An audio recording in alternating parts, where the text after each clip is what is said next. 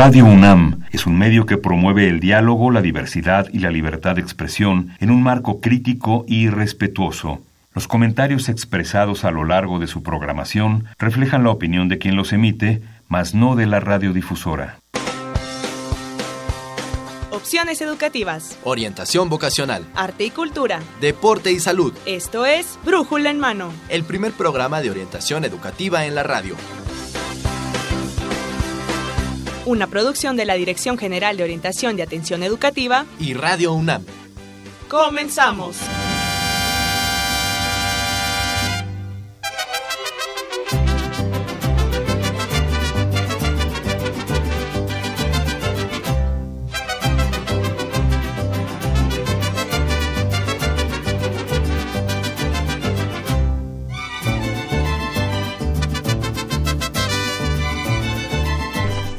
Buenos días, tengan ustedes. Hoy es 17 de septiembre del 2018 en este brújula en mano que es el número 1158.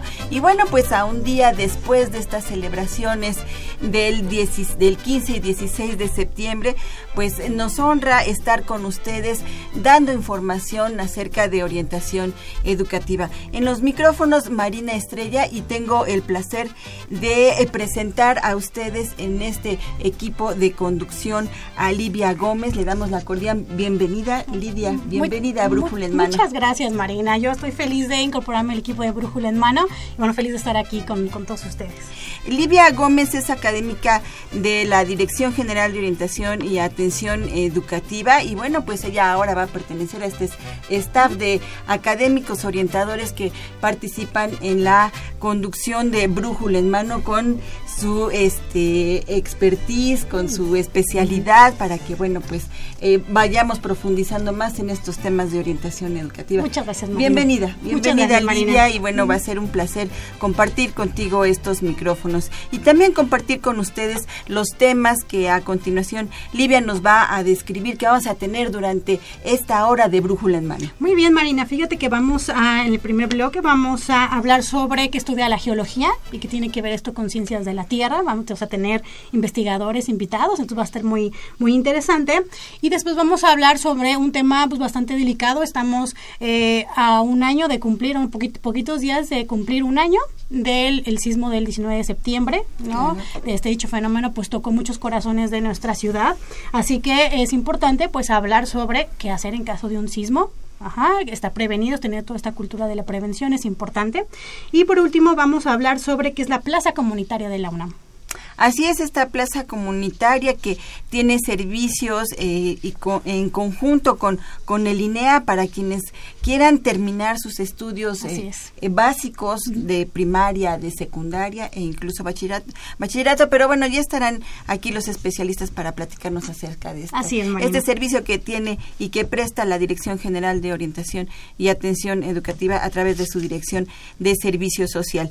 Y bueno, pues en este, en, en este brújula bueno, vamos, vamos a tener unos pases, para ir al tour de cine francés, ah, Livia. Hay excelentes películas y nos va muy recomendable. Exactamente, el tour de cine francés nos ha regalado tres pases dobles tres pases dobles para que usted asista al cine a ver este tour de cine francés maravilloso. Excelente, maravilloso. bueno, pues, y hay una vía de comunicación para que la gente que esté ah, detrás de este micrófono, que nos está escuchando por el 860 AM de Radio Universidad Nacional, bueno, pues nos llame al 5536 8989 y también tenemos otro teléfono. Sí, tenemos el 5536 4339.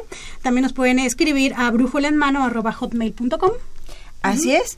Y bueno, pues a nuestros amigos en Facebook les damos la cordial bienvenida aquí a esta transmisión. Estamos también transmitiendo en Facebook, nos puede encontrar como brújula en mano. Así es que, bueno, pues ahí estamos y ustedes también pueden participar a través de eh, vía telefónica o también a través del Facebook con sus preguntas, con sus comentarios.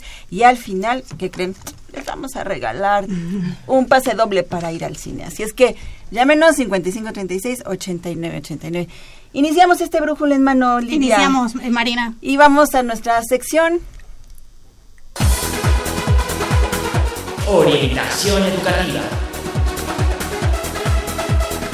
Así es, y bueno, pues esta es la sección de orientación educativa en donde vamos a platicar de qué se estudia en geología. Y tenemos dos invitados, Livia. Así es, Marina, de lujo. La doctora Vanessa Colás, que es investigadora del Instituto de Geología de la UNAM, y el maestro Isaac Bautista, que es estudiante de doctorado del posgrado de Ciencias de la Tierra. Bienvenido y bienvenida, doctora. Muchas gracias. muchas gracias, Y bueno, pues escogimos esta este tema, esta esta carrera porque bueno, pues eh, bueno, es una una semana importante para hablar acerca de la geología, de los sismos, de las prevenciones. Entonces, bueno, pues vamos a hablar ahora de la geología y vi, pues para eso, pues la doctora Vanessa Colas nos va a explicar ¿Qué se estudia, doctora, en esta, en la geología? Bueno, pues la geología no solo es sismos y no solo es prevención, es mucho más. En realidad, la versión más clásica es estudiar el origen, la formación y, y cómo se cómo es la evolución de la Tierra, ¿no? Entonces, en realidad, los geólogos lo que hacemos, la versión más bohemia, ¿no? Estudiamos los procesos que tienen lugar en el centro de la Tierra, en el interior de la Tierra, cómo estos se expresan en, en superficie, por ejemplo, procesos que tienen lugar en el centro de la Tierra o en, o en las partes más profundas de la Tierra y que se expresan en superficie son los sismos o el vulcanismo, ¿no? Son cosas que ocurren dentro de la Tierra y que se expresan fuera.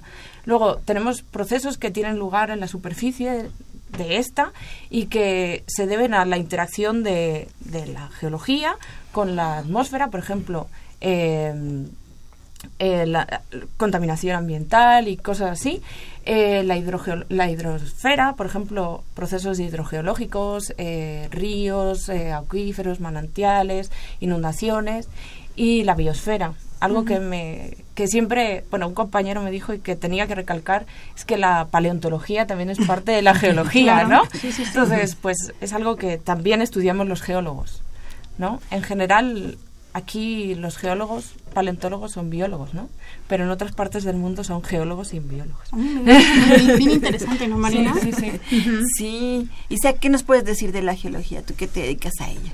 Pues yo, bueno, me dedico más a las partes superficiales de, de la Tierra, ¿no? Me dedico a estudiar aguas subterráneas y una de las cosas que me gustaría recalcar, que uno de los fundamentos de por qué yo estudio o me dediqué a estudiar aguas subterráneas es que porque fundamentalmente casi todo el agua que bebemos, que utilizamos en las ciudades, sale de algún acuífero o sale de, fundamentalmente de- del agua subterránea, ¿no? Y es vital para la vida, ¿no? Claro. Sí, sí, Es- sí. Bueno, yo me dedico a, a estudiar yacimientos minerales. Mm, Y México, hay que recalcar que México es un país rico geológicamente y en recursos naturales, ¿no? Entonces, eh, es una licenciatura o una ingeniería muy importante para este país, porque geo- la geología es todo, ¿no? Pero nosotros que venimos de otro país, eh, aquí es todo lo grande.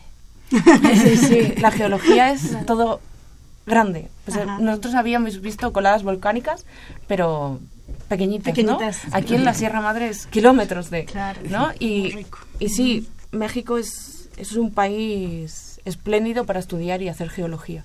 Y bueno, pues aquí hay un, eh, digamos que una situación particular con la geología aquí en México, precisamente por esta riqueza de recursos naturales que tiene. Por es, de ahí que, bueno, haya carreras enfocadas a las ciencias de la Tierra, enfocadas a la ingeniería geológica, enfocadas a la ingeniería en geofísica. Y esto no sucede en, en todo el mundo, esto, No. esto nada más sucede aquí en México. Bueno, por lo menos, en- no sé si en el resto de Latinoamérica ocurre, pero o en América, pero en Europa la gente es geólogo y luego se especializa en, ¿no? Y es algo que nos que cuando vine aquí me resultó muy curioso y es que la gente era geofísico. Y yo decía, pero ¿cómo puedes estudiar una licenciatura en geofísica? Y, y sí, o sea, eh, algo que comentábamos anteriormente fuera de cámaras es que aquí tradicionalmente el geólogo es ingeniero, ¿no? Sí, sí, y sí.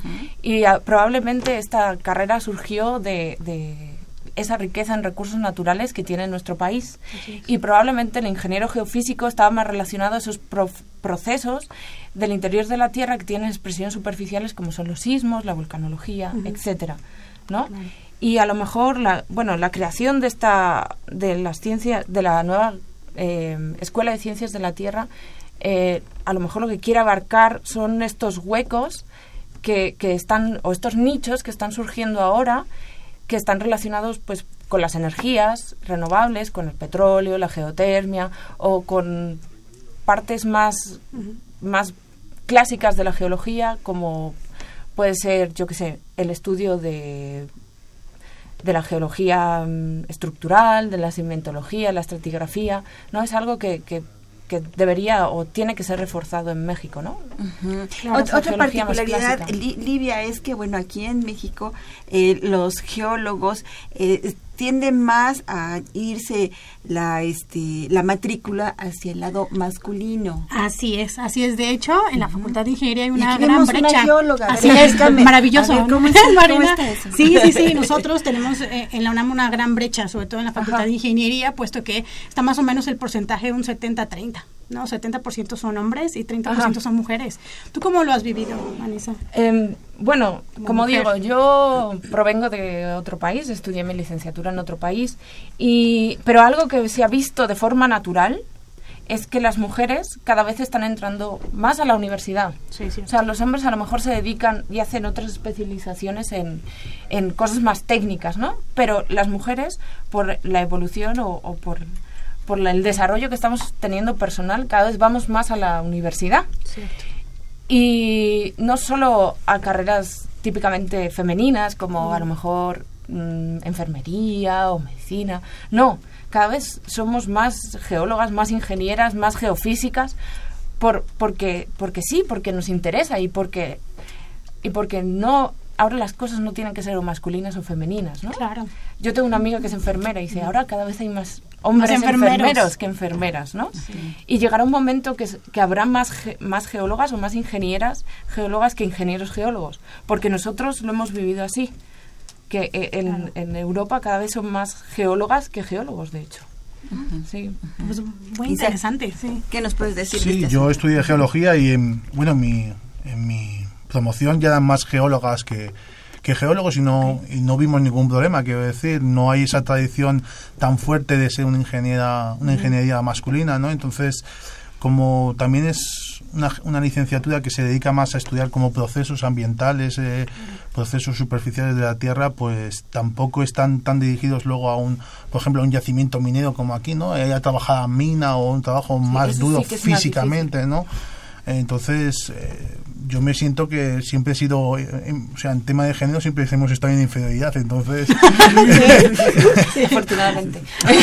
Otra duda que, que, nuestros alumnos y alumnas tienen es la cantidad de matemáticas que existen en, en este tipo de carreras, tanto las ingenierías como en ciencias de la Tierra. Eso les asusta de pronto un poco y dicen, no, es que yo necesito ser muy, muy bueno, ser un genio casi, casi. ¿Qué, nos pueden decir ustedes que ya han pasado por todo este proceso? Que a mí también me asustaría. Sí. sí tiene un gran contenido de matemáticas sí.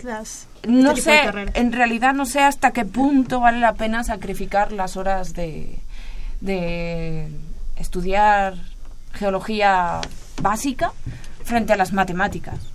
Son muy importantes las matemáticas, pero ¿cuánto es más de importante las matemáticas que aprender bien a identificar minerales o a medir fallas o a hacer un mapa geológico? No lo sé esos son planes de estudio que tiene la UNAM y que mm, en parte yo discrepo, pero que todo el mundo sale de ahí. O sea, las matemáticas, sí, es, es una fórmula, ¿no? Y tienes que aplicarla. Y la geología es como más, más abierta y tienes que pasar como mucho más rato mmm, viendo minerales o haciendo mapas y que no te quiten las ganas las matemáticas porque lo vas a pasar muy bien haciendo el resto de cosas, ¿no? Sí otra cosa que quería decir respecto al género. Eh, yo tengo, he tenido varios, o sea, he notado cosas, porque los ingenieros geólogos o las geólogas tenemos que salir al campo. Claro. Entonces, algo que, que me chocó al llegar aquí es que uh, tú vas con tu grupo de gente y aunque tú vayas liderando el proyecto, siempre se van a referir al, al estudiante o al señor que está al lado, ¿no? Y creo que eso también va a cambiar, ¿no? Cuando nos vean cada vez más por el, por el, por el cerro, haciendo nuestros estudios y la gente se dé cuenta de que somos igual o mejor que los hombres, pues, pues al final vamos a ser normales, ¿no? O la gente nos va a ver como, como sí, como auténticas líderes, ¿no? De proyectos. Claro. Sí. Y hablando de, proyectos, ustedes, eh, ¿qué papel jugaron en estos, eh, en estos hechos, en estos eh, sucesos del 19 de septiembre? Los geólogos tienen una participación muy importante en este tipo de, de situaciones. ¿Cómo fue? Bueno, en concreto nosotros estuvimos participando en las brigadas de que, llevó el Instituto de Geología a Xochimilco, al barrio Xochimilco, y en realidad es, al principio pues estábamos todos muy aturdidos, muy asustados, porque en el instituto no había un protocolo de actuación respecto a los sismos. ¿Qué hacía un geólogo ante este tipo de, catástrofes, no? Y al principio fue un poco caótico y desordenado, pero al final pudimos, eh, pudimos encauzarlo hacia buen puerto. Y mm, generalmente lo que hacíamos era en Xochimilco una cosa fundamental y era medir fracturas que, que veíamos en el suelo. Problema. Nunca nos enseñan en la licenciatura a hacer neotectónica de ayer. Entonces, no sabíamos, o sea, era muy difícil discernir entre fracturas eh, del suelo que se habían producido por el paso de camiones o coches o las que se habían producido realmente por el sismo. Luego también hubo varias brigadas que del Instituto de Geología que se acercaron a, la zona del epicentro y allí hicieron un mapa de intensidad preguntándole a la gente cómo había sentido el sismo, si se habían caído pues las cosas de las estanterías, etcétera. Y, eso sirvió para ver cómo se había visto la intensidad o cómo había sentido la población la intensidad del sismo. Y también están haciendo, ahora mismo hay un, hay que yo sepa, una chica de, una estudiante de licenciatura que está haciendo su tesis de, licenciatura en una falla cerca de Jojutla, creo que es. Y están aplicando pues geología de brújula en mano, ahora, sí, dicho, ahora sí que sí. Y, y efectos y bueno, estudios geofísicos para ver cómo se movió esa falla durante el sismo. Ah, pues interesante. Y ahorita nos está ya contando un poquito lo que hace ¿no? un, geólogo. ¿Qué más? ¿Cuál es, ¿Cuál es el, el, el campo ocupacional de un geólogo, además de lo que nos acabas de comentar? El problema es el que no hace. que no hace, o sea, hace de todo. Sí, o sea, hace de todo. Pues podemos hacer desde ciencia básica y ver los procesos, estudiar los procesos que tienen lugar en el centro de la Tierra, en la superficie. Pues hay hidrogeólogos, hay gente que estudia yacimientos minerales, se dedica a minería, hay gente que estudia eh, procesos volcánicos, riesgo volcánico, hay, geología, hay geología, geólogos que hacen geología ambiental aplicada a, a, minería, a, contaminación. de todo, hacemos de todo. Geoter, geotecnia también, que es algo que, que no, me sorprende que no se haga tan más en México. Y es que, bueno, ¿saben lo que es la geotecnia? A ver, explícanos, explícanos, sí. Es el, bueno, cuando vas a hacer un edificio necesitas saber qué tipo de estructura vas a colocar ¿vale? Para poder sustentar el edificio que tú quieras construir. Mm. Entonces, en, por lo menos en Europa, se hace un estudio geotécnico de reología del, suelo, del tipo de materiales que hay, para ver qué tipo de estructura tienes que los arquitectos tienen que diseñar para ese edificio. Mm. Entonces, es algo que creo que no se explota o que el geólogo todavía no ha entrado 100% en ese nicho, ¿no? y que es muy importante, sobre todo relacionado con, los sismos, Por supuesto. Y con la reconstrucción de las viviendas. Hay una pregunta del ingeniero Fidel Concha, que nos habla de Iztapalapa, y nos dice cuál es la diferencia entre un geofísico y un geólogo. Pues en realidad un geofísico es como un geólogo especializado en hacer geofísica, ¿no? Que son procesos físicos que tienen lugar en la Tierra, pues entender el subsuelo por medio de, de, estudios eh, indirectos, ¿no? fundamentalmente. Y un geólogo puede llegar a entender los procesos eh, eh, no utilizando métodos geofísicos, sino haciendo otro tipo de estudios simplemente en, superficie. ¿Cómo que, como qué estudios hace un geólogo? Por ejemplo, hacemos cartografía, hacemos levantamiento de perfiles, columnas estratigráficas, eh, hacemos cortes y un geofísico, digámoslo así, es aquel que utiliza la técnica para la técnica geofísica correspondiente para entender algunas propiedades físicas de la roca y poder inferir ahí su, su estudio, ¿no? Por ejemplo, hacer resistividad eléctrica, qué, qué, cantidad de, electricidad puede pasar o no puede pasar por una roca. Entonces, es, digamos, un método indirecto y el geólogo sería un método más, más directo. Y me imagino que ya en proyectos e investigaciones trabajan de manera conjunta diferentes especialistas, ¿cierto? Sí, de hecho, él en su grupo de investigación incorporan, tienen geofísicos, tienen geólogos. Claro, Exactamente. Es que en sí, como, como dice la doctora, es, al final es un, es un todo, ¿no? Es, verlo desde diferentes enfoques, pero es ver el mismo problema o con, con, diferentes causas. Es como, no sé... Son complementarios. Exactamente. Un médico necesita un grupo para entender cómo es la enfermedad, entiendo, ¿no? O sea, claro, claro. Entonces, es, esto es más o menos lo mismo, ¿no? Igual con ciencias de la Tierra pasa que también la visión es diferente. Sí. ¿Qué hace un geólogo en ciencias de la Tierra, Isaac? Es que yo no tengo, o sea, para mí no existe diferencia entre alguien que hace ciencias de la Tierra y hace geología. Para mí un geólogo estaría incluido dentro de las ciencias de la Tierra, ¿no? Solo que a lo mejor incluiríamos eh, cosas como geología ambiental o ambientales, ¿no? y, pero sí, o sea, las ciencias de la Tierra es un todo y geología es una parte de ese todo. de ese todo. Sí, yo, yo por lo que he visto aquí de compañeros de Ciencias de la Tierra, pues de Ciencias de la Tierra intentan entender más el proceso, ¿no? ¿Por qué se disuelve un mineral? ¿Por qué se recarga un acuífero? Y un ingeniero geólogo, digámoslo así, cuantifica, ¿no? Entonces, hay 5 toneladas en este yacimiento de oro. Y, y el Ciencias de la Tierra intenta, intenta entender el proceso por qué está el oro ahí. No sé si me explico muy bien la diferencia, pero son dos enfoques que te dan al final una idea, ¿no? Porque uno te cuantifica y otro te da el, proceso del por qué. Mismo, claro. El Entonces, dos son dos maneras de mirar el mismo problema, pero con dos enfoques totalmente distintos. Sí, pero claro, ciencias de la Tierra te está refiriendo a la terminación de tierra sólida. Sí, hay más. hay otras orientaciones. Sí, por supuesto. Sí. Que no me acuerdo cuáles son ahora espaciales. Sí, espaciales, acuáticas. y no sé qué más. Hay, hay una pregunta en, en redes sociales de Jolie Hernán, quien dice que si podrían mencionar algunos métodos o técnicas vanguardistas sobre estudios topográficos. ¿Hay algo, hay algo, este, último, lo, lo, nuevo que haya en este, en, en levantamiento de para este, mapas geológicos. Exactamente, exactamente. Últimamente se está utilizando mucho los drones o vamos a querer utilizar. Claro. sí. claro, claro. Otra cosa es que nuestra amiga Conacit nos dé financiación para estas cosas, ¿no?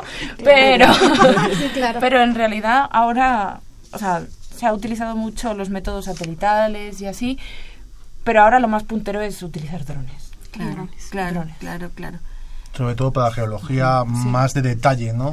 De ya eh, depende de, dónde tengas el foco puesto del problema, ¿no? Si quieres hacerlo muy a detalle, pues al final tienes que utilizar esas técnicas, ¿no?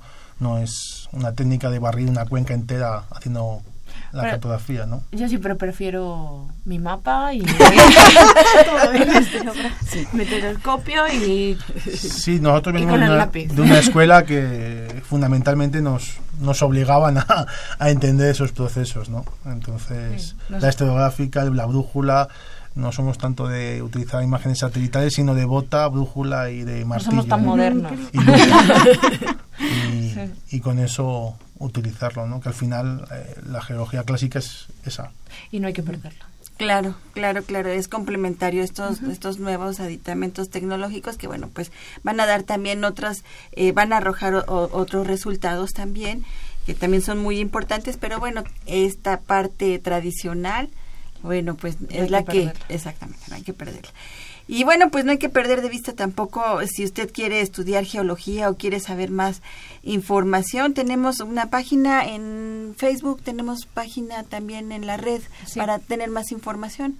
En Facebook es el Instituto de Geología y en la red también buscan en Google el Instituto de Geología de la UNAM y ahí les aparece toda la información así es, porque bueno, pues además tienen esta parte de divulgación donde hay este, digamos, terramóvil, donde hay un museo y entonces bueno, pues ahí podrían podrían tener más información sobre esta participación de la eh, de la divulgación de la geología. Hay un evento muy importante a nivel bueno, casi nacional, ¿no? Que es el encuentro con la tierra.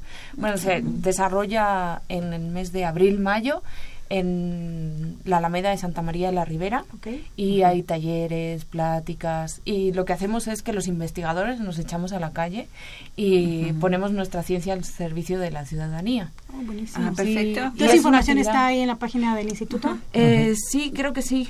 Cuando cuando te- tenemos fechas. Supongo el, para el año que viene creo que no. Ok, Pero sí- suele ser entre abril mayo. coincidir con el Día de la Tierra, que es el Sí, 22 de abril. 22 creo. de abril. Ah, perfecto. Estar Perfecto. estar Ese fin de semana, que de esa semana suele coincidir. Y son con- actividades gratuitas, completamente gratuitas. Hay un montón de talleres súper divertidos, divulgación, música en directo, etcétera. ¿Cuál es el nombre de la feria? Eh, el encuentro con la tierra. El encuentro con la tierra. Este año será el séptimo. buscando.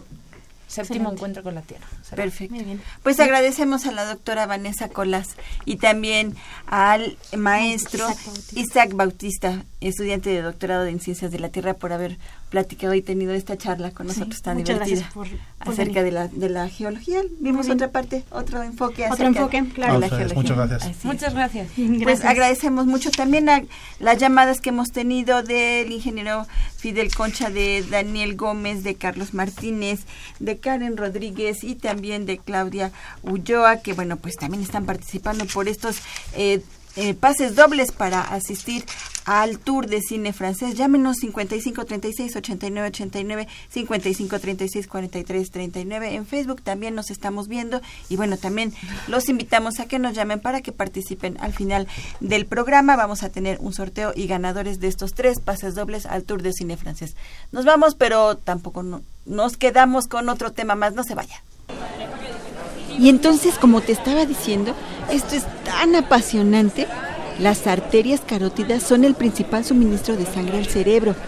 ¿Te imaginas lo espectacular que sería saber todas las Ay, la neta no sé de lo que está hablando. Ojalá yo hablara con ese entusiasmo sobre esos temas. ¿Para qué le hice caso a mi papá de elegir esta carrera?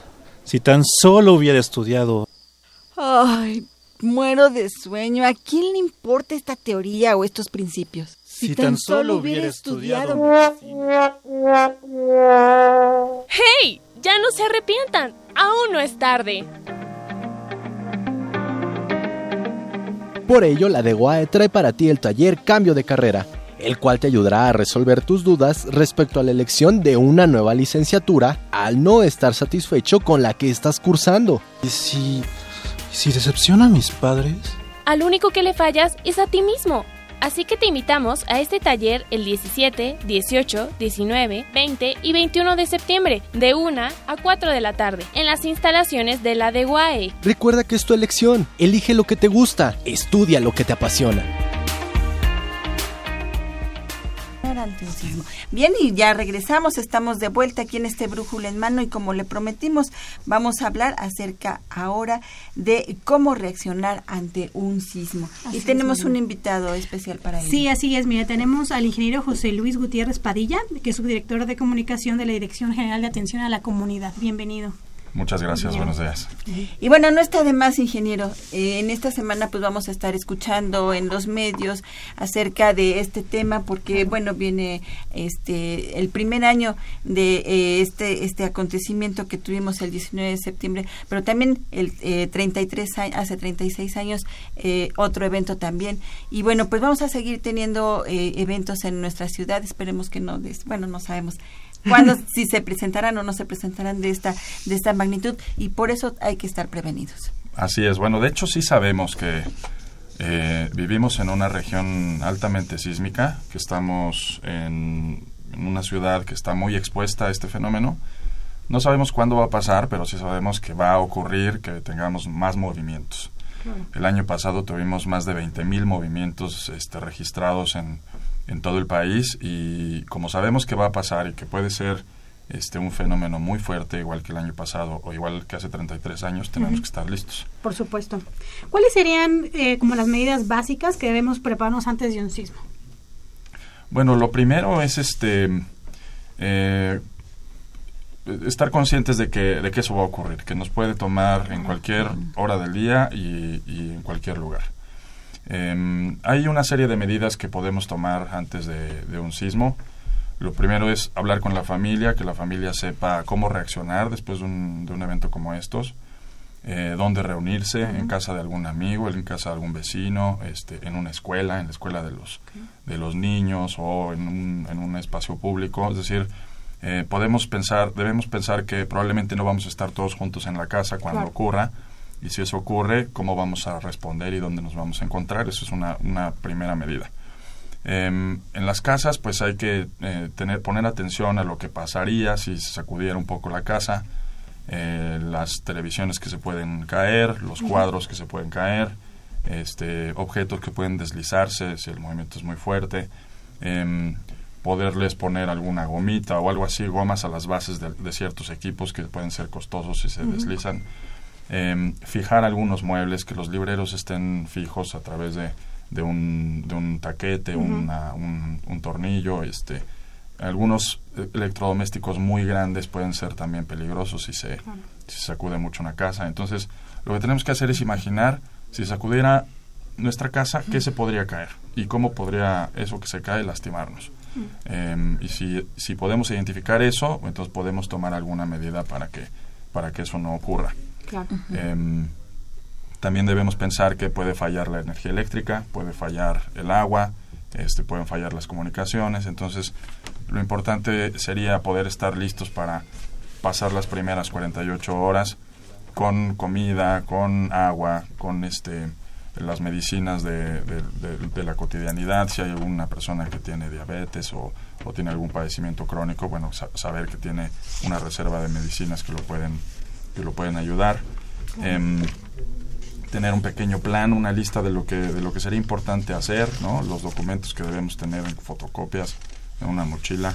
Claro. Este, si necesitamos evacuar, pues en esa mochila tiene que haber un, un grupo de objetos que nos ayudarían a, a pasar las primeras horas de un, de un evento así. Entonces, em, eso es en, en términos generales, estás en casa y en, las, y en los trabajos y en las escuelas, pues eh, los especialistas en protección civil han avanzado mucho más y tenemos cada vez una mejor cultura de, de cómo responder frente a estos frente a estos escenarios. Hay que mantener la calma siempre. Claro. Eh, si estamos eh, si estamos si escuchamos la alerta sísmica y tenemos unos segundos para salir hay que utilizarlos para salir en calma sin empujar sin gritar sin correr Eh, y si no podemos si ya no nos da tiempo de salir lo mejor es replegarse mantenerse a salvo de algo que te pueda caer en la cabeza Claro. este en fin es, hay una hay una lista muy grande de cosas que hacer nosotros Claro. preparamos un documento que este va a estar dip- disponible en degaco.unam.mx con una lista de recomendaciones en distintas situaciones si estás en el vehículo. Exactamente, exactamente, a eso iba, porque bueno, este se ha hablado mucho de si estoy después de un tercer piso, si estoy no, en casa, claro. Si estoy en el metro, si estoy en la calle, si estoy en una plaza comercial, si estoy en un mercado. Creo que eh, son diferentes situaciones, múltiples este, situaciones y múltiples cosas que hacer dependiendo del lugar donde estemos. Entonces ustedes van a estar preparando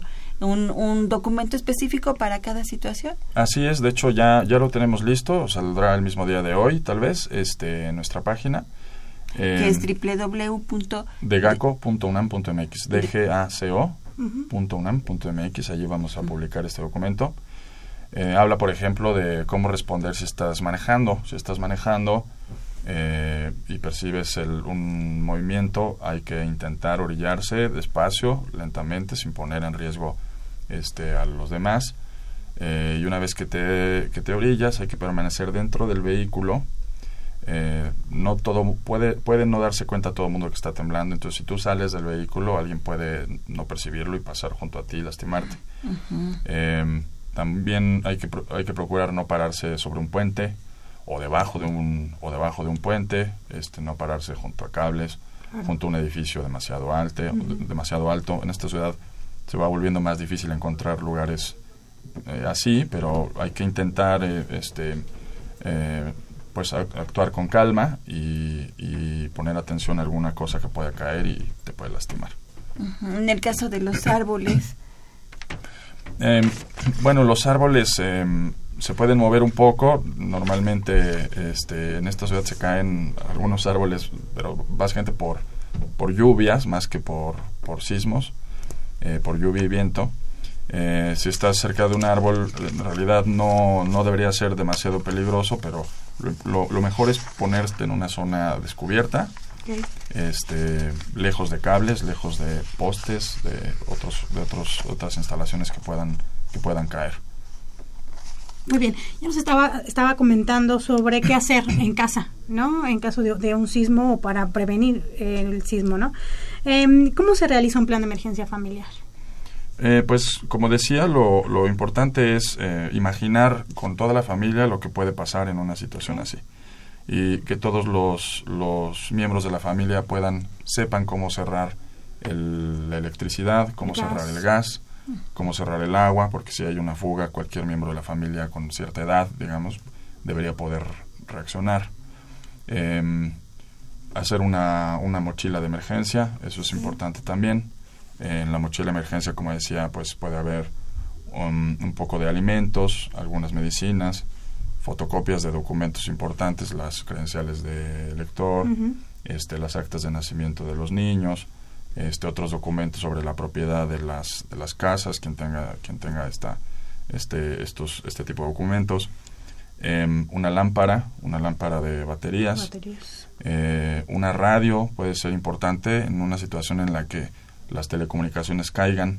La radio este, es un medio muy, muy noble, es un medio este, que se puede mantener abierto casi en cualquier circunstancia y es una forma de comunicar, de enterarnos de lo que está pasando alrededor.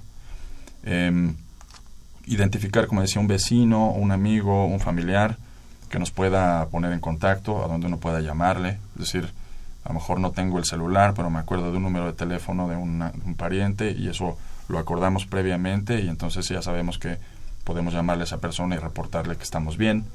Y así el resto de la familia puede hacer lo mismo y así nos podemos enterar de que, de que, de que todos estamos, estamos bien y no tenemos que, no tenemos que salir corriendo este, y exponernos a que algo, algo nos pase y tampoco salir corriendo y saturar las vías de comunicación porque se van a requerir para, para servicios de emergencia.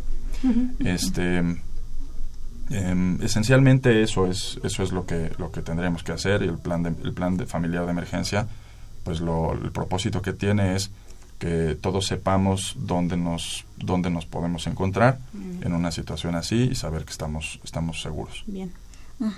En la UNAM hay algo, hay alguna especificación especial para eh, la gente que está dentro del campus o en escuelas externas al campus. Sí, eh, la, universidad está preparando, bueno, pues ya desde el 7 de, septiembre lanzó una, una, campaña donde con información y con, y con, y con las especificaciones de lo que, de lo que tenemos que hacer en la universidad. Em, vamos a seguir el, protocolo del simulacro el día 19 a las, a las 13 con 16 minutos em, para un protocolo de, de evacuación para, para, evacuación y repliegue.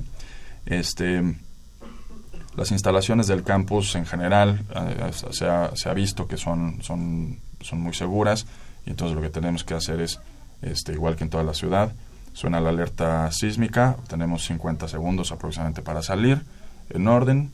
Em, si esos 50 segundos sabemos que no son suficientes para salir, ya la, la Oficina de Protección Civil de la universidad ya ha señalizado en la mayor parte, en casi todos los planteles, dónde son las zonas de repliegue, donde puedes este, resguardarte y permanecer allí hasta que pase el, el, movimiento.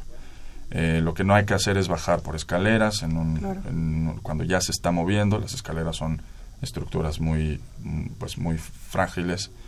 Este, y, y además de eso, bueno, la universidad ha preparado otras medidas. Tenemos, el año pasado lanzamos el Atlas de Riesgos de la universidad, este que fue Premio Nacional de Protección Civil el año pasado. Em, estamos, tenemos ya un protocolo para instalar, en, si se requiere en algún momento en el futuro, para instalar centros de acopio en los distintos en los distintos planteles de la universidad y en el caso muy concreto del campus central este también como se hizo el año pasado em, tenemos también un protocolo para revisar edificaciones una vez que ocurre un, un, un movimiento de este tipo, tener información de que está bien y que podría necesitar una mayor revisión. Eh, y vamos a tener un programa de voluntariado que también este, lanzaremos eh, en estos días para que eh, las personas que estén en posibilidades de ayudar se registren allí, pongan su- sus datos y esa va a ser una plataforma también de capacitación para que Buenísimo. Podamos tomar cursos de eh, primeros auxilios, eh, de, digamos, de una, de una asistencia médica un poco mayor, también en función de los perfiles y de lo que las personas saben hacer. Em, otros, otros cursos serán sobre el uso de extinguidores, sobre el uso de hidrantes, este, sobre asistencia legal para, para distintas situaciones. En fin, también lo, lo, lo van a poder ver en nuestra página, igual en, este, en degaco.unam.mx y, este, y ahí van a poderse registrar. Perfecto. Todos los voluntarios tienen que ser so- solo de la UNAM o fuera de la UNAM también alguien interesado del público que quisiera ser voluntario. Puede ser cualquier persona. Estamos, obviamente, está dirigido a la comunidad universitaria, este, estudiantes, trabajadores, este, administrativos, académicos, exalumnos.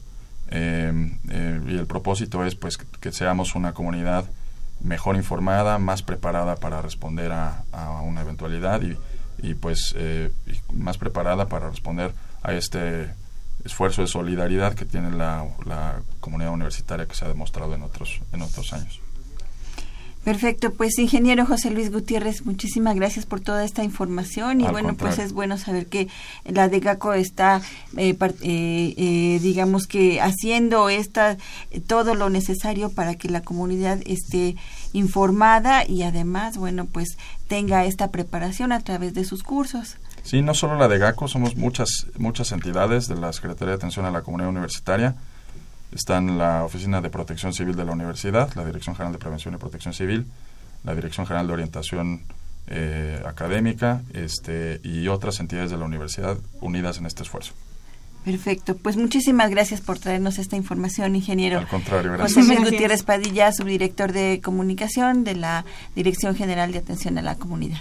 Muchas gracias. Gracias. Muchísimas gracias. Y bueno, pues no se vaya, seguimos, seguimos con nuestros temas aquí en Brújula en Mano. Eh, vamos a hablar acerca de la plaza comunitaria donde hay alfabetización, así es que no se vaya porque tenemos más información. Seguimos con nuestro sorteo de eh, los pases dobles para ir a ver el tour de cine francés. Llámenos 5536-8989. Y 5536-4339. Así es. Y bueno, pues si nos quiere seguir en Facebook, nos encontramos como Brújula en Mano. Seguimos este Brújula en Mano, no se vayan. Hace muchas noches que Renata no consigue dormir. Vamos a calmarnos todo, que la vida es un carnaval. ¡Ah! ¿Cuál carnaval? Ya me tienen harta. Los odio a todos. Odio la escuela, odio a mis padres, odio a... No me gusta que te pongas así. Me aterras. Bastante tengo con... ¿Qué voy a hacer después de terminar la carrera? ¿Y si no soy buena en el trabajo? ¿Y si... Les he dicho a todos que los amo? Ay, jamás voy a superar a Andrés.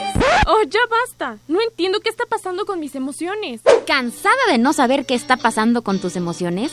¿Harta de que tus sentimientos hagan de ti un caos? ¿Quién eres tú?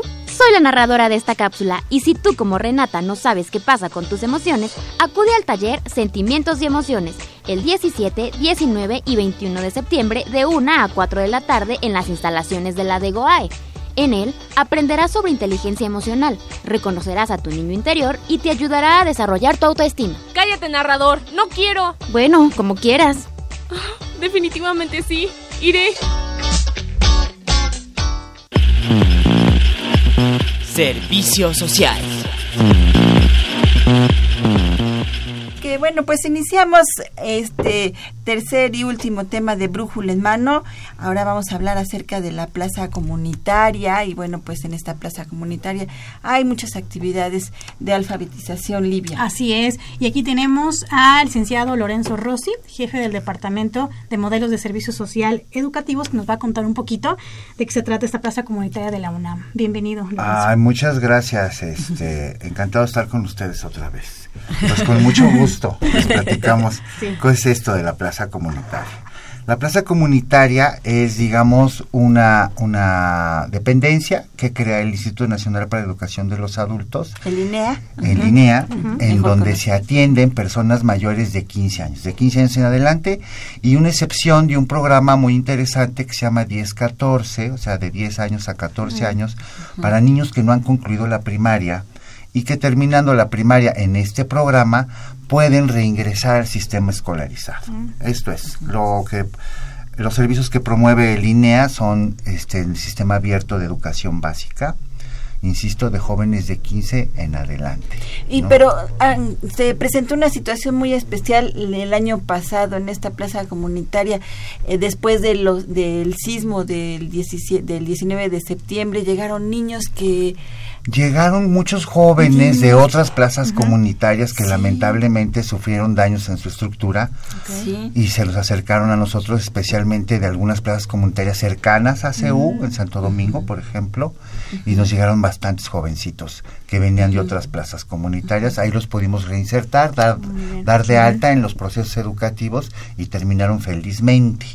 Así es, Cabe porque luego había había unas escuelas que también se habían caído, que no habían cerrado y entonces ellos eh, querían seguir seguir Así, estudiando. así es, este, eso crea un movimiento que poco a poco crea como un boom de los sistemas abiertos y finalmente, bueno, se van estabilizando las situaciones, las familias, los jóvenes, las escuelas, desde luego, y se van regresando a los sistemas escolarizados. Sí, desde luego tuvimos gente a través por a raíz de los sismos, ¿no? Claro. Luego, ¿no?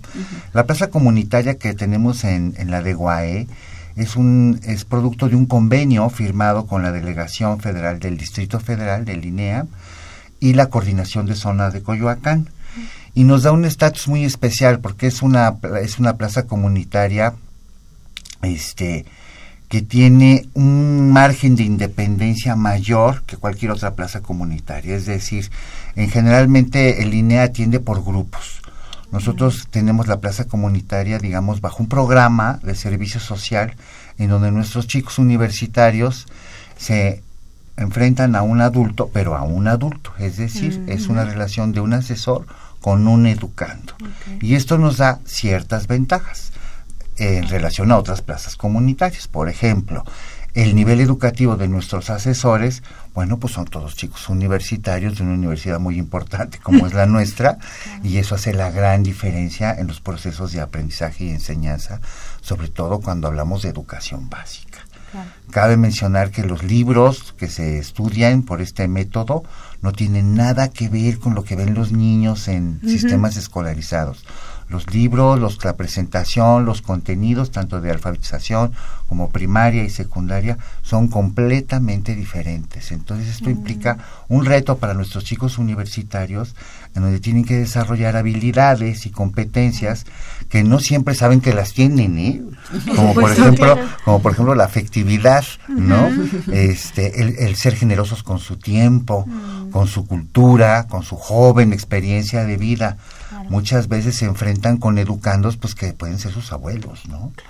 Y, y Claro. entonces se hace una relación dinámica de mutuo aprendizaje, Pero entonces es una, es una relación de enseñanza-aprendizaje eh, uno a uno. uno a uno. Uno a uno. Uno a uno. Eventualmente tendremos un asesor con dos chicos o ya. con dos educandos, eventualmente, pero así estamos, ¿no? Maravilloso. Esta plaza está en existencia, digamos, desde el año 2013. Desde ese día al día de hoy hemos certificado aproximadamente a 163 personas de los diferentes niveles. Cabe decir que es una plaza pequeña por la situación en donde se encuentra geográfica, quiero decir, o sea, en medio de CEU, no es fácil llegar a Claro. CEU. Y sobre todo en estos procesos educativos, los adultos, los educandos, tienen que romper muchos tabús. ¿no? de, de enfrentarse a una realidad que es no tengo la educación básica, ¿no? Lamentablemente siempre se refiere uno a estos adultos como el rezago educativo. Nosotros cambiamos el término, son adultos en continuidad educativa, Claro. ¿no? Sí. Y, y los ayudamos a salir, ¿no? Y hablando de esta certificación, eh, ¿la certificación viene a través de la INE- del INEA o cómo se vincula el INEA, la UNAM con el INEA? A través de este convenio que realizamos, esto quiere decir que eh, a través de la de UAE que nos permite tener un espacio bello y digno, como mencionan las mismas personas de línea. no. este, nosotros ofrecemos este servicio de asesoría, pero es personal capacitado y especializado de línea el que viene a hacer las acreditaciones y las evaluaciones. Algunas las hacen en lápiz, pues, en papel, pluma, y otras se hacen en línea. La ventaja de hacerlas en línea, pues es que la calificación es de manera inmediata. Pero ese proceso lo hacen exclusivamente ellos. Nosotros en el momento en que se empieza a hacer la evaluación, echamos un paso atrás y, este y esperemos que el, que el educando salga lo mejor posible, ¿verdad? Y bueno, pues el pasado 8 de septiembre se conmemoró el Día Internacional de la Alfabetización.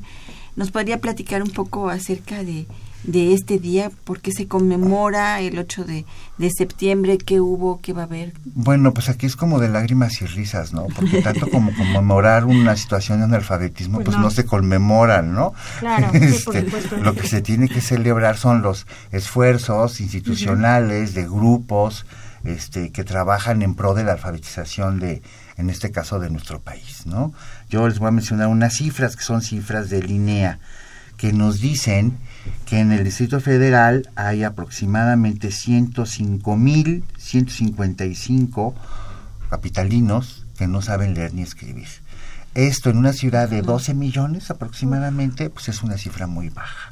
Esto quiere decir que podemos considerar la Ciudad de México como libre de analfabetismo. Uh -huh. Hay una cifra que maneja la ONU que es de 3.8% de una población que sea analfabeta. A partir de ahí para abajo se considera libre de analfabetismo, ya sea una ciudad, un municipio, un estado o un país. Eh, las autoridades de línea mencionan que muy posiblemente para finales de noviembre consideren que México está libre de analfabetismo, es decir, que su población de más o menos 120 uh -huh. millones de, de mexicanos tendríamos una tasa de analfabetismo alrededor de los 3 millones, más o menos 4 millones por ahí. Ya veremos qué cifras nos da el instituto al terminar este sexenio. ¿no? Y para las personas que nos están escuchando, ¿cómo pueden participar? ¿Cómo se pueden acercar? Ah, de muchas maneras. Yo hago una invitación abierta tanto para futuros educandos, gentes que nos estén escuchando, que tengan un problema con su secundaria o con su primaria, que quieran continuar, que tengan unos hijos, que tengan que quieran continuar con su secundaria, etcétera este, hacemos la invitación abierta para que nos localicen por Facebook, en la plaza comunitaria, uh -huh. en la página de internet de la DEGUAE, en la Dirección de Servicio Social, y directamente al teléfono que les voy a dar, que es el, ver, ¿cuál es el 5622-0439. Sí. Uh -huh con el licenciado Lorenzo Rossi Hernández. Que, Hernández, que él los va a atender personalmente, a, personalmente. y los esperamos en la de GOE. También hacemos la invitación abierta a todos aquellos que se quieran sumar a este esfuerzo. Claro. Nosotros no solo uh -huh. tenemos muchachos del servicio social, tenemos unos heroicos voluntarios, uh -huh. ¿no? Tenemos uno excelente voluntario, nuestro amigo Leonardo, al que le mandamos un saludo, que es una persona que en palabras de él nos dice yo soy lo que soy profesionalmente, gracias al apoyo que recibí de la UNAM para hacer mi maestría y mi doctorado. Entonces esta es una forma de regresar algo de lo mucho que obtuve de esta fabulosa universidad. Excelente. Entonces, los chicos y chicas que estén interesados en realizar servicio social o voluntariado o se pueden comunicar profesionales, o prácticas profesionales se pueden también comunicar Pero con por Lorenzo supuesto, Rossi. Claro, ahí los esperamos a todos. Vamos a repetir todos los teléfonos. caben. Marina, 5622-0439. 0439. Este es el teléfono para si usted conoce a alguien, algún familiar que no haya terminado pues su primaria, su secundaria, bueno, pues esta es una gran oportunidad y una gran opción. También para aquellos universitarios que quieran hacer su servicio social, bueno, pues aquí claro. hay una parte muy importante. Tenemos sí. una, una, una, puerta abierta todo el año, es incorporación permanente de muchachos de que quieren hacer el servicio. No tenemos periodos de inscripción al programa, es todo el año, al igual que los educandos que quieran participar con nosotros y terminar su educación básica. Es en cualquier momento, todo el año. Tenemos un horario bastante flexible, es de 9 de la mañana a 8 de la noche de lunes a viernes y los sábados de 10 de la mañana a 2 de la tarde. Buenísimo. Así es, y bueno, pues son horarios flexibles y también son, son horarios eh, que, que, bueno, pues eh, son accesibles para las personas que están trabajando, porque además no tienen que ir diario. No, nosotros recomendamos un mínimo de dos asesorías a la semana como mínimo. Cada asesoría consta de dos horas. Ese es el mínimo. De repente nos llegan muchachos que encantados de la vida quieren ir diario y los aceptamos con muchísimo gusto. Por supuesto. Y bueno, mientras el licenciado Lorenzo Rossi nos ayuda con este sorteo de Ah, ganadores. claro sí. Mano Santa. Claro, Mano Santa, este también vamos a estar aquí eh, también eh, escuchando a Daniela Muñiz y también a Emiliano Emilan- Emiliano Cárdenas y ellos nos van a dar algunas recomendaciones en orientación en corto. Bienvenidos, muchas gracias por traernos esta información y qué nos van a, a platicar ustedes, muchachos. Muchas gracias Marina. Bueno, esto es orientación en corto y les decimos que si les gustaría saber por qué a Chuchita si la bolsearon, si la llevaron al baile y si le hicieron de chivo los tamales, asista a esta obra teatral en el Teatro Juan Ruiz Alarcón, Centro Cultural Universitario. Tienes hasta el 30 de septiembre para mayor información. Checa la cartelera de Cultura UNAM. Bueno, y si a ustedes lo que les encanta es el bienestar físico, los invitamos a participar en las clases masivas de yoga en la explanada Expiga del Centro Cultural Universitario. Será este 23 de septiembre de 9 a 11 de la mañana. Y lo mejor es que la entrada es libre. Además, les recordamos que este 19 de septiembre inicia el seminario Estudios Críticos del Derecho en el Instituto de Investigaciones Jurídicas de 11 a.m. a 1 p.m. y es totalmente gratis también. Bueno, para todos nuestros amigos radioescuchas que viven en el estado de Morelos, los invitamos a participar en el onceavo Congreso Nacional de Astrología. Esto es del 20 y 21 de septiembre en el Auditorio Dr. Guillermo Soberón en el Centro de Ciencias Genómicas de Cuernavaca. ¿Te imaginas una mujer extravagante dedicada a la herbolaria y que te diagnosticaran Alzheimer? Bueno, si deseas conocer el resto de la historia, acude al cinematógrafo del Chopo este 20 de septiembre de 5 a 6.45 de la tarde y disfruta la película Las Buenas Hierbas. Y para los que les gusta la fotografía, la exposición Noches Frías es para ustedes, con el trabajo de 57 fotógrafos de México, Colombia, Argentina, Chile y Perú, donde en el Museo del Chopo. Aprendemos escuchando radio, con el segundo encuentro de mujeres en la guitarra clásica con las transmisiones de Radio UNAM, todos los jueves de, todos los jueves de septiembre de 8 a 9 pm. Y bueno, por último, ¿qué les parecería asistir al curso Geografías de la Imaginación, Viajes, Literatura y Textos Geográficos? Esto será en la Facultad de Filosofía y Letras del 21 de septiembre al 21 de noviembre, todos los viernes de 5 a 8 de la noche. Y bueno, esto ha sido todo. Consulta los próximos talleres de la DEGOA en www.degoae.unam.mx y no olvides comunicarte con los teléfonos de 5536-8989 y también nos pueden buscar en nuestras redes sociales como En Twitter como arroba brújula en mano y en Facebook como brújula en mano. Y nos pueden escribir también a nuestro correo, es brújula en mano. Muchísimas gracias por esta información y bueno, pues si ustedes quieren esta información, tener este más este más perdón, más información acerca de lo que acaban de darnos Emiliano y Dani, muchísimas gracias chicos por haber estado con nosotros. Nos pueden marcar al 55 36 89 89 y tenemos ganadores en Facebook. Se lo ganó a Yoli Hernán. Y bueno, en, en- por teléfono se los ganaron. No, Margarita Velázquez y Karen Rodríguez. Así Ay, que felicidades. Y ahorita entramos en comunicación con ustedes para darles los detalles de cómo recoger estos boletos. Muchísimas gracias, licenciado Lorenzo Al Rossi. contrario, gracias a ustedes. Gracias. por haber estado con nosotros. Y bueno, pues nosotros nos despedimos en este Brújula en mano.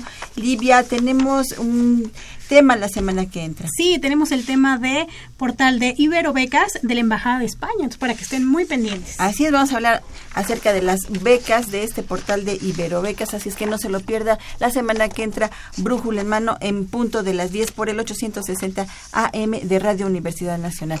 Nos despedimos eh, de usted, no sin antes agradecer en los controles técnicos a Socorrito Montes, muchísimas gracias, bellísima Socorrito Montes, producción y producción de TV y de la radiodifusora, a Miguel González, querido amigo Miguel González, y también a Daniela Muñiz, muchas gracias Daniela Muñiz, que sigue con nosotros, qué bueno, sigue con nosotros Daniela Muñiz, y también Emiliano Cárdenas, gracias Emiliano por haber estado con nosotros en la producción y realización general a Saúl Rodríguez, que desde muy tempranito está aquí con nosotros en la realización y en la producción de Brújula en Mano. Y estuvimos en los micrófonos. Livia Gómez. Y Marina Estrella. Nos despedimos este lunes de Brújula en Mano. La Dirección General de Orientación y Atención Educativa y Radio UNAM presentaron Brújula en Mano, el primer programa de orientación educativa en la radio.